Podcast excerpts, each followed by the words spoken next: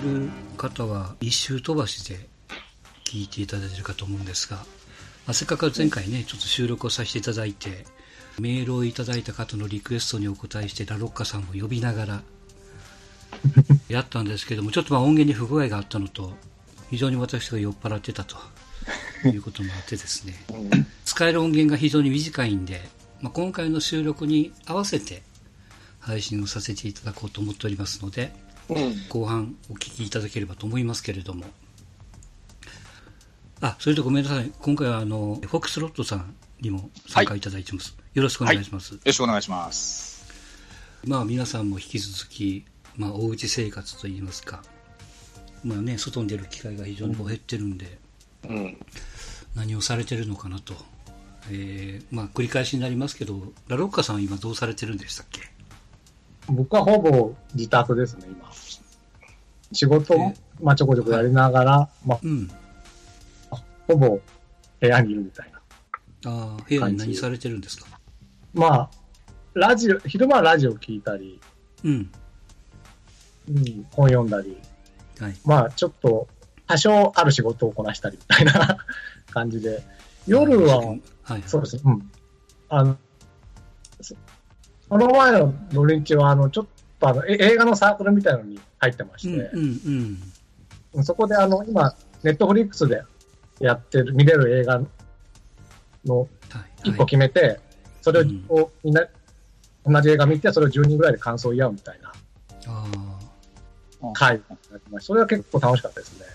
えー、それやっぱ熱くなるんですか？話をしてると。いや、全然、熱くないんで。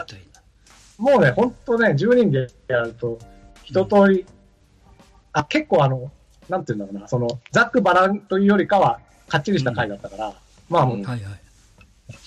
それ5分ずつぐらいこう感想を言って、で、またちょっと時間余ったら別別の質問で、また一つ感想を言うみたいな。まあ、あんまりこのクロストーク的にはならないうーん。回だったんですけど、なるほど。まあ、で結構賛否両論でね、面白かったですね。えー、ネットフリックスだと今、チェルノブイリってやってましたよね、この前、ドラマで。ああ、やってたかもしれないですね。あのーそれこそ原発事故の話でね、うん。うんあれが1本50分ぐらいの5本かな、のドラマで、はい、すごい怖くて面白いですよ。へえ。あのガイガーカウンターっていうんですか、あのはいガリガリガリガリガリみたいな、うん。音がすごく頭に残るドラマですけどね。うん、実際皆さんだから事故起こってるのを知らされてなかったわけですから。近くの人とか、うん。まあ、その辺の話とか裏話とかね。ね一応こう事実に沿った形でしてるみたいですけど、うん。うん。まあ、そんなドラマもありますけど。うん。映画。うん。なんかストーンちゃんもどうですか？何してますか今？もう仕事ですよ。毎日。きっちり。何頃帰ってきてます？大体ね、もう、まあ仕事減ってるんで、当然ね。うんうん7時頃にはもう会社出るかな、7時から7時半出るから、飯食ってビビール一本飲んだらもう寝ようかなって感じ。あうん。だから普通、まあジム行かなくなっただけかな。ーうんうん、もうきっちりてあの通常営業ですよ。でもあれでしょその往復の通勤道空いてたりとかあんまり変わんないね。あ変われへんあんまり変わらない。あの、うんどう言ったらいいのかな。うん、電車通勤してる人とか、京都でもね、うちらはその都会地じゃないんで、ちょっと下の方やもんね。うん南の方なんで、うん比較的皆さん仕事してますね。うん普通に。テレワークしてるのは事務所の中で現場の人間はた大概動いてますよ。まあまあそうでしょうな。うん。で、テレワークとか、その、有給取らしてるのは。うん、で、大阪府の要請で、まあ何、何社か、パチンコ屋は閉めてるけど、うん、まあ、製造は動い、トヨタ自動車は動いてるでしょ、確か。動いてるね、えーっと、ホンダ技研も動いてるし、うんダイハツも動いてたんで、まあ、そこは止まらない限りは、大体、サプライチェーンも全部やりますから、はいはい、そうだね、看板でねだ。から、ね、あの、車は動いてるし、仕事はみんなしてると思いますよ。それな。まあ、気をつけず、時短とか時差出勤とかは取らしたかな、あと残業させないようにどうやってやるかとかね、うん、まあまあそうでしょうな。そういうことを踏み替えをしてみたりとかはしたけど、基本としてはもう通常営業ですね。うん。だから業種に、まあ、こんなこと言ったら大変失礼なんですけど。大変失礼なこと言いますけど、これで不要不急がわかるよなと思ったんですよ。そ世の中にとって生きる死ぬっていうところとか、不要不急の職種っていうのが分かるってことであれば、言い方変えると、まあ、言い方、本当に大変失礼な言い方すると、おごるんじゃねえとっていうところですよね。いや、ちょっと聞いった方がいいと思う。そうそう。だからうん、この騒ぎというか、ね、バタバタが落ち着くと、うん結構こう人員整理というかね、いる、い、いいる人間、いらない人間がすごく分かるというか。止まった業種とか、家でやれ、まあ、家でやる分にはまだマシなんか、止まってもうん問題ない。その人たちの給料は別ですよ。給料は別として、その業種がなくなったからといって、生きる死ぬまで、職業と、いや、本当に死ぬよ、あんあんた方がと。まず医療従事者の方々ね、最近で言えば。ねうんで、まあ、交通インフあ、社会インフラの方々、まあ、我々もその一つですけど、はいはい。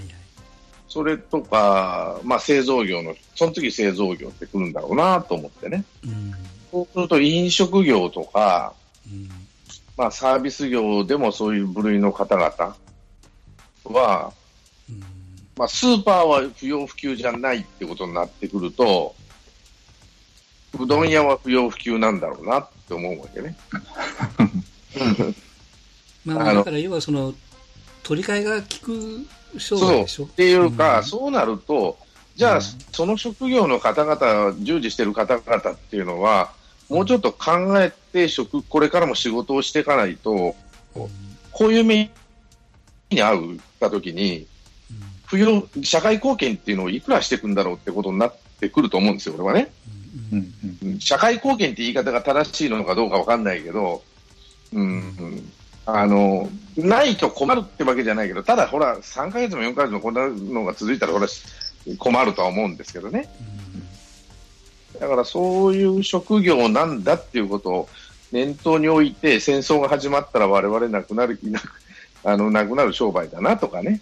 今本当にやってる人たちってのは、まあなんだかんだ言っても感染リスクは少なからず家でおる方よりは高いわけなんで、うん。うん。その中で特に医療従事者の方々なんかもう本当にね、もうなんだ、院内感染なんてひどいもんじゃない。パン、そこら中でパンパン起きてってさ、うん。でもばっかり言われるわけでしょ？で、PCR 検査やってるとかやってないとかお前ら遊んでるみたいなふうに言われてさ、あまあそういう人もいるわけよ、なんか。で、病院行きゃ病院行ったらいつになったら見見てくれるんだって暴れてるじじいはいるしさ。だから、よく考えてみたらそういうのをリトマス試験紙じゃないけどさ、ただそれは世の中の分断になっていくっていうふうに思うかもしれないけど、でもこれが現実だよなと思うんですよね。うんまあまあそれをうすうす分かってるところをこうなんていうかなこうあの身につまされたというか。うん。なんかこうクリアになったというかね分けてるところが、まあだからいろんな人がこう考え方変えると思いますよ。いろんなだからスーパーなんかさ、今特別手当出してでもいいからもう仕事してくれって頼んでるわけだよね。レオジっていうばちゃんらにね。値値下げしなくてもバンバン売れていくんやも。ん、うんで、必ずこの後の反動はあるけどね。で、その後ね、感染リスクも一応高いわけじゃないですか、あんなとこは。で、そうすると、特別手当を出しますっていうぐらいスーパー儲かってる、儲かってるっていうかね、そういう利益を出してるってなると、うん。やっぱり異常事態っていうか、こういう事態になるといろんなことが見えてくるっていうかさ、見たくはないかもしれないけど、世の中は。うん、あ俺の俺だから、だから、こんなこと言っちゃ悪いけど、タクシーの運転手は3分の2いらないんだろうなっていう感じなんですよね。あの、都会地じゃないところのタクシーは。まあ今出ないからいらないんであってね、うん。これが戻ってくるとあの休んでるうちの半分は絶対いるとかやっぱこううん。必要になってくるから、うん、その状況形態が変わるとこうなるってことですよね。まあ最たるのがパチンコ屋なんでね、うん絶対いらない、もうこれで分かったじゃん、世の中にはこれだけのギャンブル依存症がいるんだと、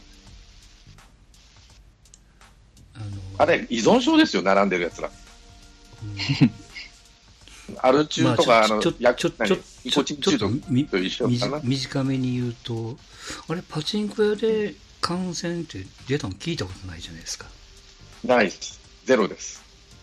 一件これもないんで、あの、クラスターはしてないんじゃないかな。ね。ただ、その密集するっていう、ただね、パチンコ屋って、まあ、汚いイメージあるけど、その、どういうのかな、一応ね、人が去ったら大拭きしてるんですよね、聞くと。アルコール消毒ちゃんとして。まあ、だったその人がり抜けた。そのタバコの件があったから非常にね、こう換気が良かったりとか。で、密集ってとか。言っても、まあ、言葉ししてるかどうか俺言ったことない。から分かんないんだけど、前向いて、あのベラベラ喋りながらやってるわけじゃないんでね。ただ、怖いのは、何時間もいるでしょ、勝っちゃうと。うん。で、いろんなもん触るでしょ、トイレ行ったり、うん何やかんやしとそのたびに手洗え、手洗うっていうか、その、きっちり消毒したり、あの、石鹸で手洗うなんてまずしないと思うから、きっちり消毒したりするのかどうかわかんないけど、パチンコ屋って出ていいんだ。そう、こんだけね、いろいろこう、いろんなところで出て、で、病院で院内感染か、なんとかとかっていう中で、なんまあまあ極、極論言うともう一件も聞いたことがない的な。ただ分かってないだけなのかもしれないしね。市中感染の一つに数えられてるのかもしれない。はいうんまあまあ、でも、それだったら密集でクラスターでガッと出てきそうなものにうん、それが出てこないから、なんかすごくき聞いて聞いても、聞いても、パチンコ屋って言わないだけってことがありますよね。だって、どっから感染したかわかんない人が増えてるわけで。うん、だから俺、市中感染、パチンコ経由の市中感染はあるんじゃねえかなと思ってるんで、それ、それでもやっぱり世の中こんだけ言われててさ、行ったら危ないよって言われてて、うんあの、なんだ、なんていうの、自粛要請をしない市市町村が悪いとかさ、えー市町村の自治体自治体が悪いとか、会社が悪いとか言うけど、俺は一番悪いのは行くやつなんだよね。自業自得なんですよ、本当は。うんあれでもし感染したとしたら。あそうなんですよ。だから一番危ないよって言われてるところに、誰が感染しちゃえば手っ取ればいいんですけど、ないからで感染してていうね。うんうんまあ、藤波が、クソみそに言われたじゃん。クソみそっていうか、まあ、叩かれたじゃん。うん感染したとしてもねあれ。も俺も別にいいじゃんと思うんだけど、あれ、世間的に言われてるけど、じゃあ今パチンコ屋で、パチンコ屋経由で感染しましたって出たら、誰も同情してくれんわな。うんむしろ、おあの、病院来るなぐらい言われるんじゃない？あの、どっか隔離しとけぐらい言われるんじゃない？あんだけやダメだっつってんのにってさ。でもクラス、パチンコ屋行く、あれはね、俺もギャンブル依存症だと思うよ。あんだけ行くなって言われて、並んでまでさ、他府県ナンバー、クソみそに言われてさ、まあテレビ見てないのかもしれないけど、その人たちはパチンコするのに忙しくて。うん、でも、日本にはこんだけギャンギャンブル依存症がいるんだから、IR はやろうがな、やらないがさ、もう、俺根本的にちょっと考えた方がいいんじゃないと思うね。パチンコ屋の成り立ちを。そう、まあパ。チンコ屋とか競馬とか、あれも全部そうでしょ、要は。えーだから公営競馬は、公営ギャンブルはさ、国がコントロールできそうな気がするんで、まあ、100歩譲っていいとしてもさ、うんパチンコはあれはまずいっしょと。だから公営カジノみたいなもんですか。うん、そう国ルする際、だって世界中でこんなにギャンブルが溢れてる国ってないでしょ。そっから中にギャンブルがあるんだからね。パチンコ屋とかスロットとかさ。まあ、パチンコ僕もやらないからな、基本的に。で、うなんか韓国が文句言ってんでしょ？パチンコ屋締め出す。在日をいじめるなっつって。で、そう天なんです面とこにはパチンコ屋ね、天面とこのパチンコ屋は禁止してるからね。うんだから要要は送金されなくなっちゃうから、母国送金がなくなったから、なくなっちゃうから、韓国についてはね。うん、だからや、そういういじめるなっていうか、そういうことを、韓国、国まあ政府じゃないけど、まあ国内でそういう声が出てるのと、やっぱ景品交換の仕方はおかしいでしょ、ありゃと。で、警察とマスコミと 国会議員をばっちり抑えてるんでしょ、3つとも。そうそう OB が入ってるからねで、マスコミにはバンバンあの CM 流させて、お金どんどん出して、不況関係ないから。で、国会議員には、ね、与野党関係なしで50何人、与党も野党も両方でやって、いもらってないのは共産党ぐらいなもんで、だから共産党の議員がおかしいって言ってんだけど、ね、多税に不税で全然相手してくれなくて、みたいな感じで。だからそれをマスコミも当然言わないわけでね、こんなギャンブル依存症の連中がいたら危なくてしょうがないっつってさ、いやあんた、そのパチンコ屋と家の往復してくれ、いいけど、外出る、そこどっか行くでしょって話になるからね。うんそれが怖いんでしょ？パチンコ屋だけで暮らす、あの、な、あってもらえばいいけど、勝手にね。それあんたらが外行ってうろうろすると困るんだわって話になるわけなんで、そういうことじゃないのと思うけどね。まあ、ちなみにうちの家の近所のパチンコ屋潰れましたね。この騒動で。ああ、うん。しょうがないんじゃない。になってました、うん、ラッキーって思ってましたけどね私らはね、だから、はい おいや、もうね、男もそうだけど、女の人のパチンコの依存度って、ハマってる人はいもう悲惨だよ、見てると。うん聞くと。みんなちょっと異常だな。今度今度パチンコ特集でもやりますかね、はい、ラロラロッカさん MC でいやいや、もう全やってくださいく知らないです。は いいやいや、嫌です、嫌です。はいはい。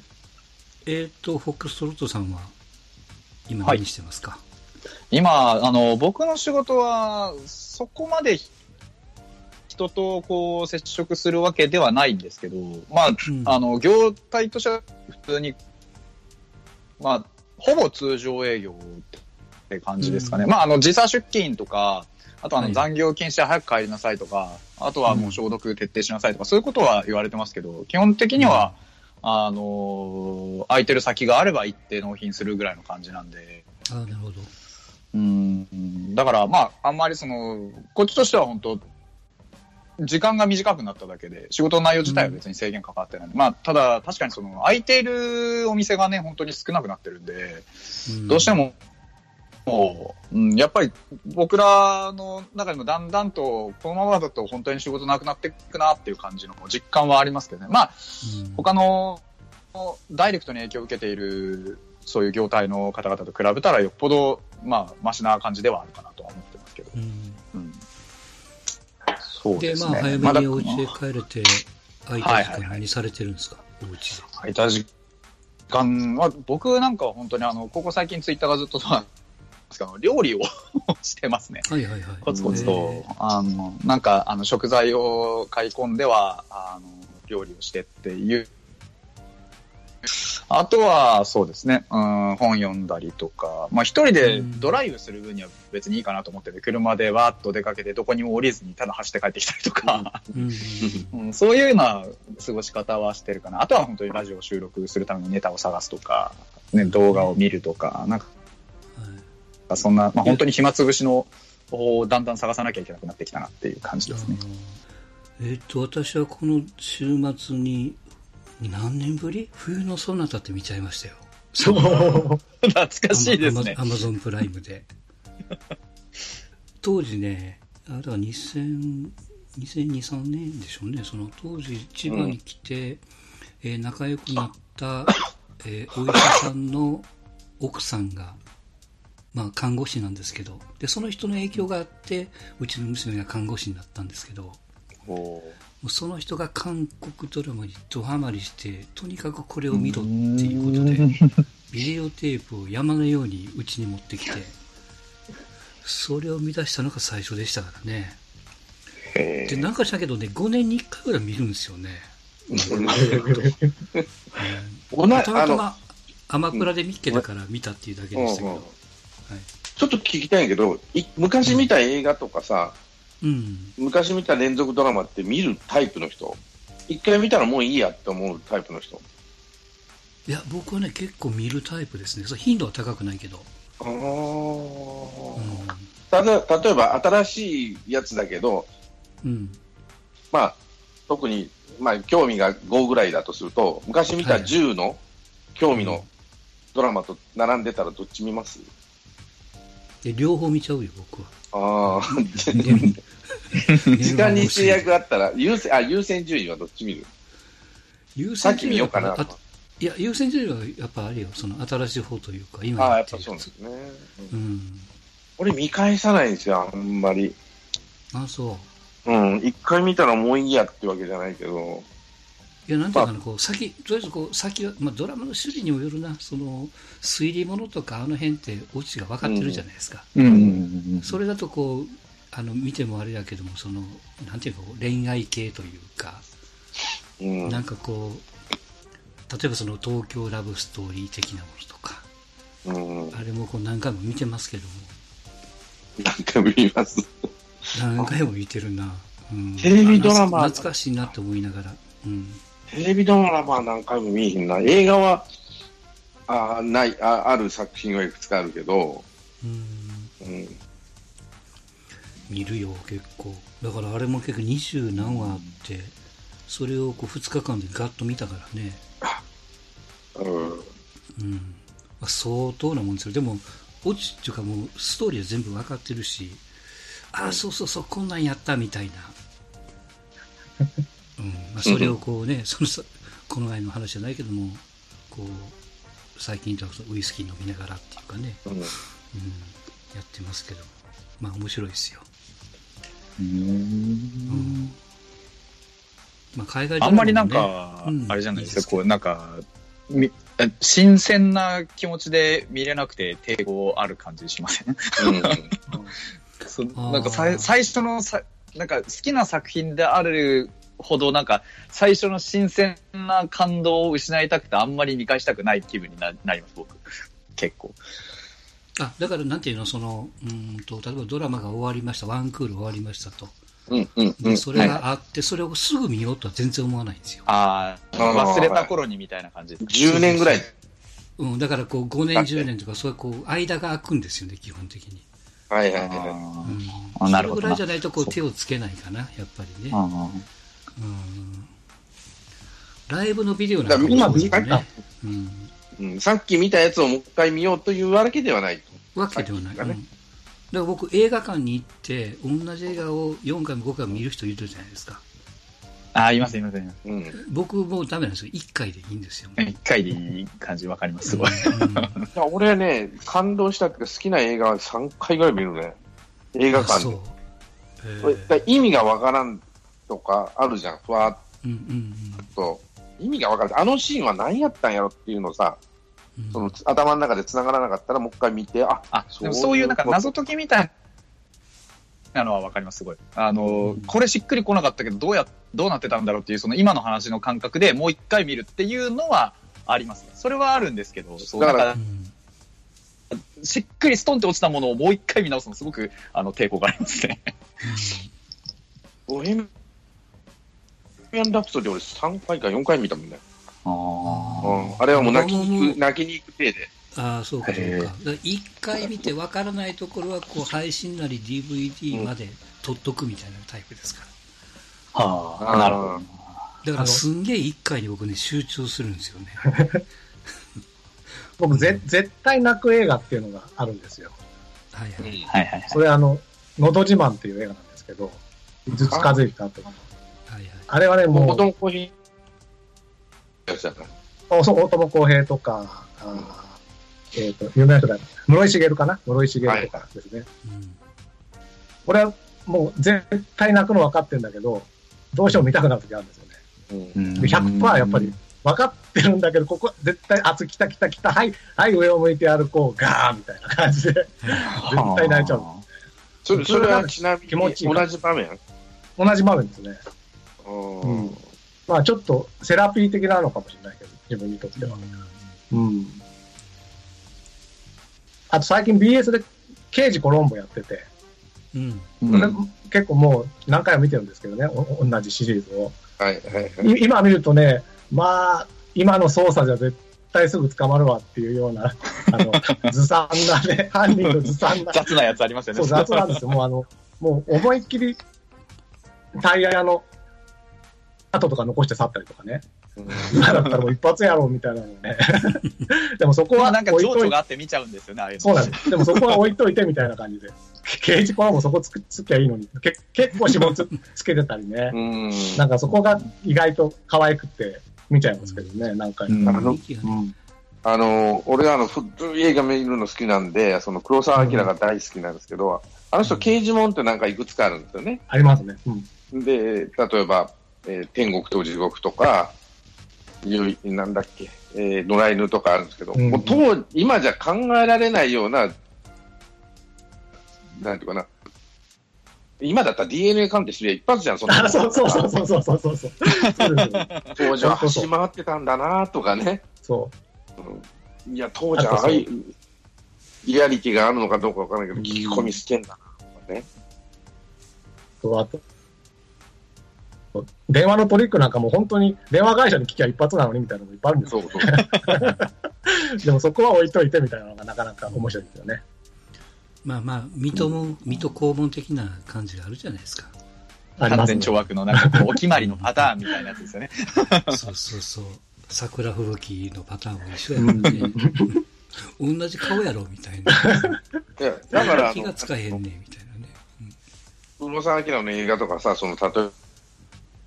えば、好きなのは、まあ、仁義なき戦いとか、全部、オチ決まっ、分かってんですよ。当たり前の話だけど、もう何十回と見てるけど、うんそれでも見させてくれる。やっぱり、撮り方とか、ストーリーの持ってき方とかさ、うんなんていうかな、役者の力量ですよね、やっぱあれ。うんうんな。んだっけ、あの、用心棒っていう映画があって、黒澤明のね。うんで、そこで、えっ、と、用心棒、まあ、黒、みさ三船敏夫演じる用心棒の、あの、浪人が、二つのライバルのヤクザを右行ったり左行ったりするのをやるんだけど、途中でそれがバレちゃうわけなんですよ。ボコボコにされるんだけど、三殺しに目合うんだけど、その、バレる直前のやりとりが、もう何回見てもドキドキする。あの三船敏夫はね、こう、なんだ中台達也にバレるんですよね、最後はね。そこのシーンが何回、もう分かってんだよ。もう分かってんだけど、ドキドキするっていうかね。スティングもですね。スティングも分かってんだけど、ドキド分かってんだけど、ドキドキする。キ あれは何なんでしょうね。本当本当。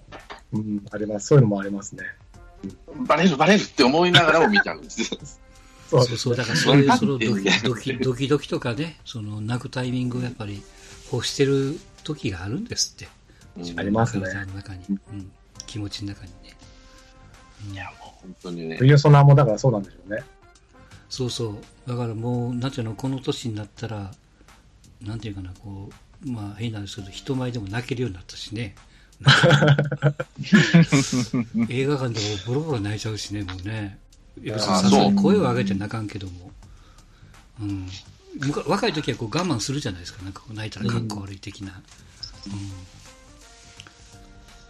そういう年にもななったというね。まあ映画ね。はい。まあそんなお話でございましたが。